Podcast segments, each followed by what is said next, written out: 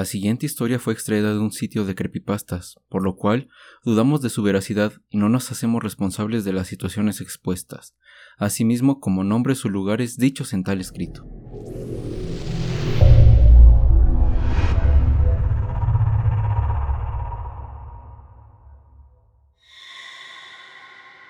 Son muchas las historias diabólicas de personas curiosas que se han sentado frente al llamado juego de la Ouija algunos entraron en una espiral de obsesión y locura que terminó incluso con la muerte.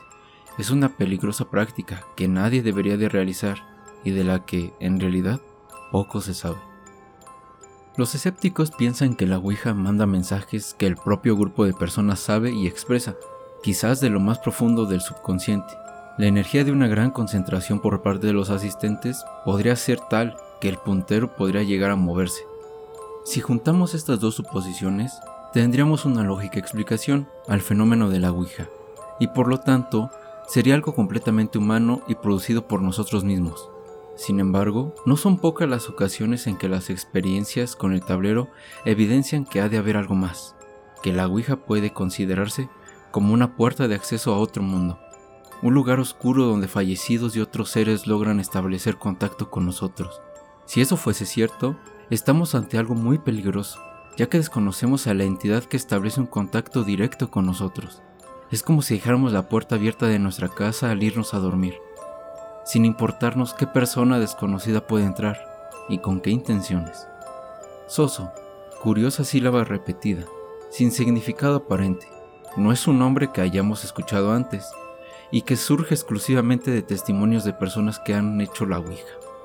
Si el tablero se mueve y da respuestas que nosotros conocemos previamente o del subconsciente, ¿cómo es posible que exista una identidad que solo parece existir a través de la Ouija?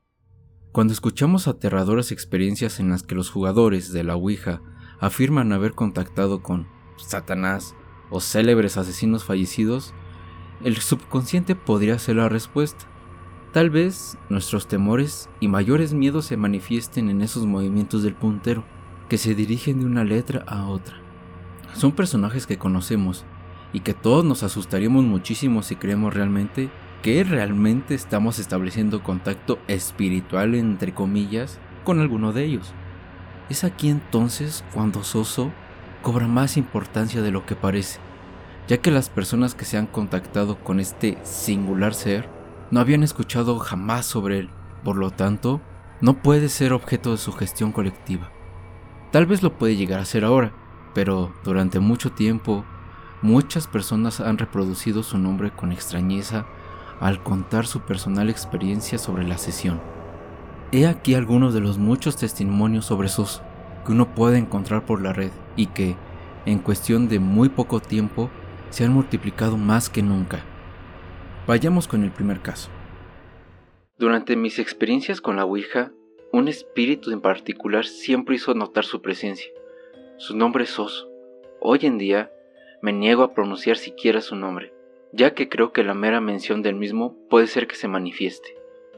Demasiadas veces como para contarlas, pretendiendo ser un buen espíritu desde el principio, o pretendía ser quien sea que yo trataba de contactar, pero con el tiempo mostró su verdadero yo, maldiciéndome, amenazándome a mí y a otros presentes en la sala, una vez me insultó usando lo que parecía latín o hebreo e hizo una terminología bíblica.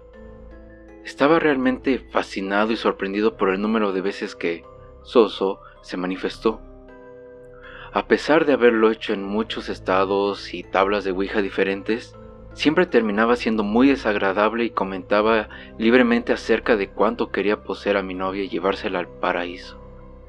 Cuando le pregunté dónde estaba el paraíso, él deletreó.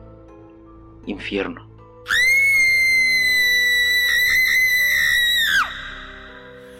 Una vez después de que Soso se pusiera extremadamente cruel, no mames. O sea, eh, para la gente que escuche esto, aquí hago una pausa cagada. Pero si es real esta pendejada, estoy repitiendo su nombre de esta mamada muchas veces. Así que deseenme suerte, se echen una persinadita por mí. y pues nada, bueno, Seguimos con el relato.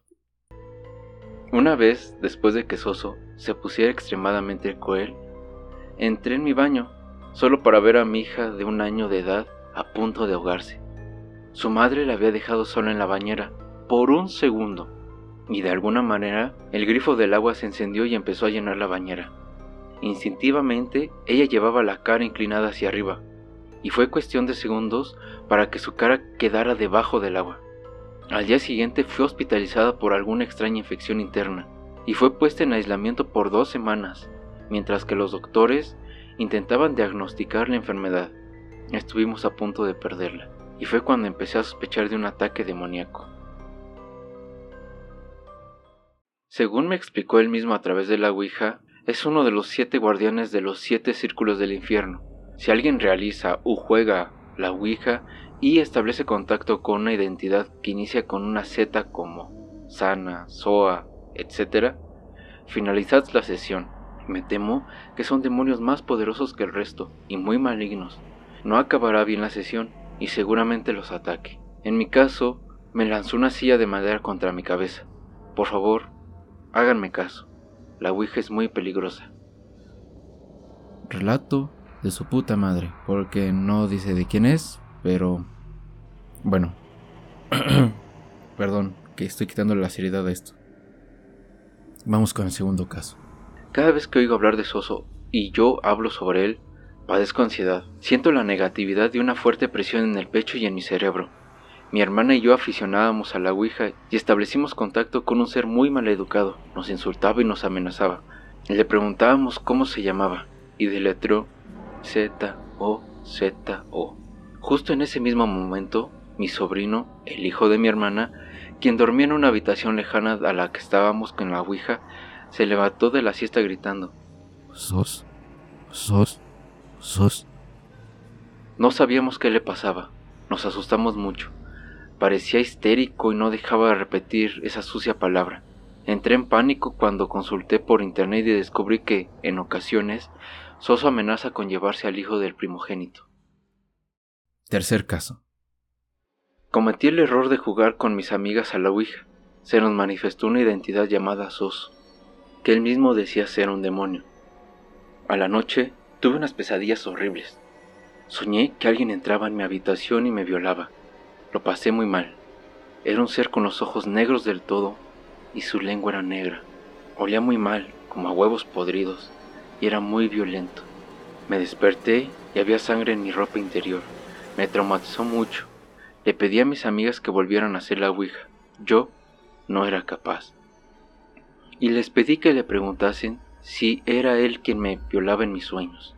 Dijo que sí, que ahora yo era su novia. Durante dos meses he sentido como Soso entra en mis sueños y abusa de mí. En serio, nunca juegues con la Ouija. Cuarto caso. Soso se les aparece a mis amigos desde que yo sola hice la Ouija en mi casa. Él se presenta en sus habitaciones, se queda inmóvil y mira cómo duermen. Ellos se despiertan al escuchar un ruido extraño. Lo ven, se asustan y él desaparece. Una vez sentí como alguien me tocaba en la entrepierna mientras hacía la ouija.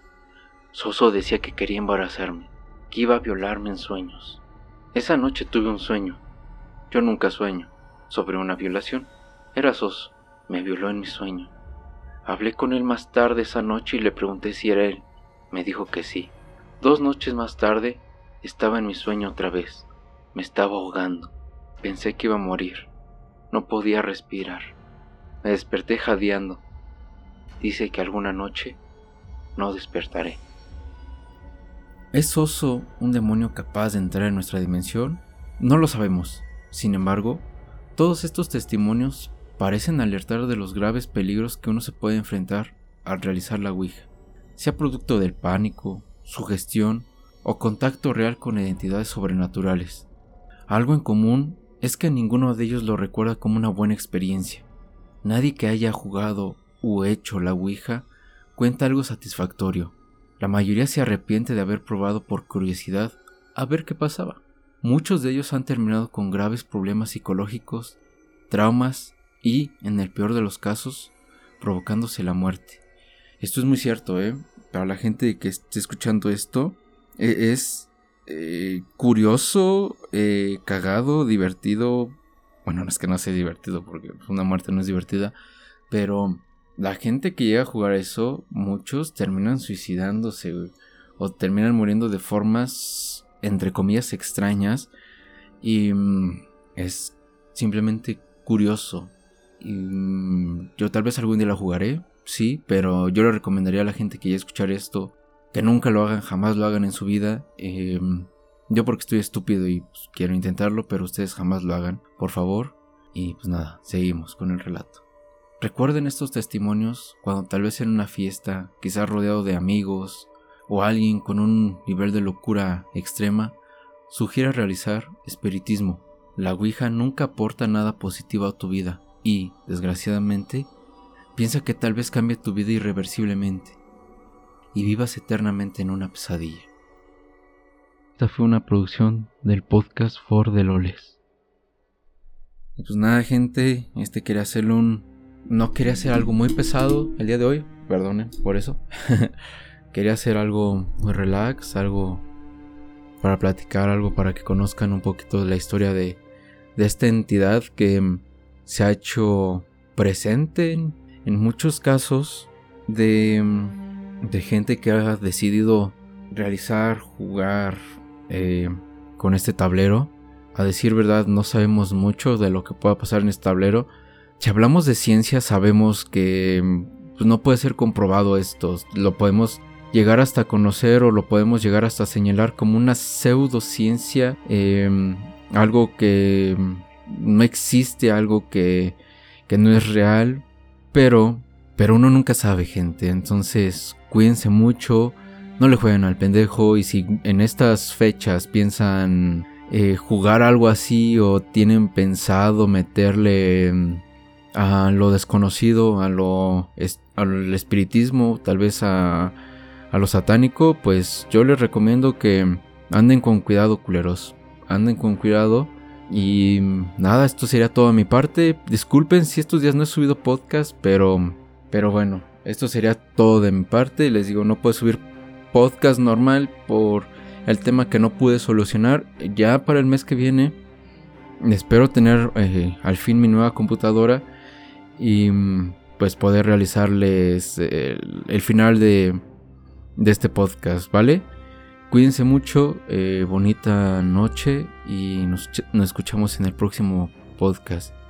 Y si están escuchando esto oscuras o están sentados o algo así, miren hacia atrás. Puede ser que Soso esté ahí.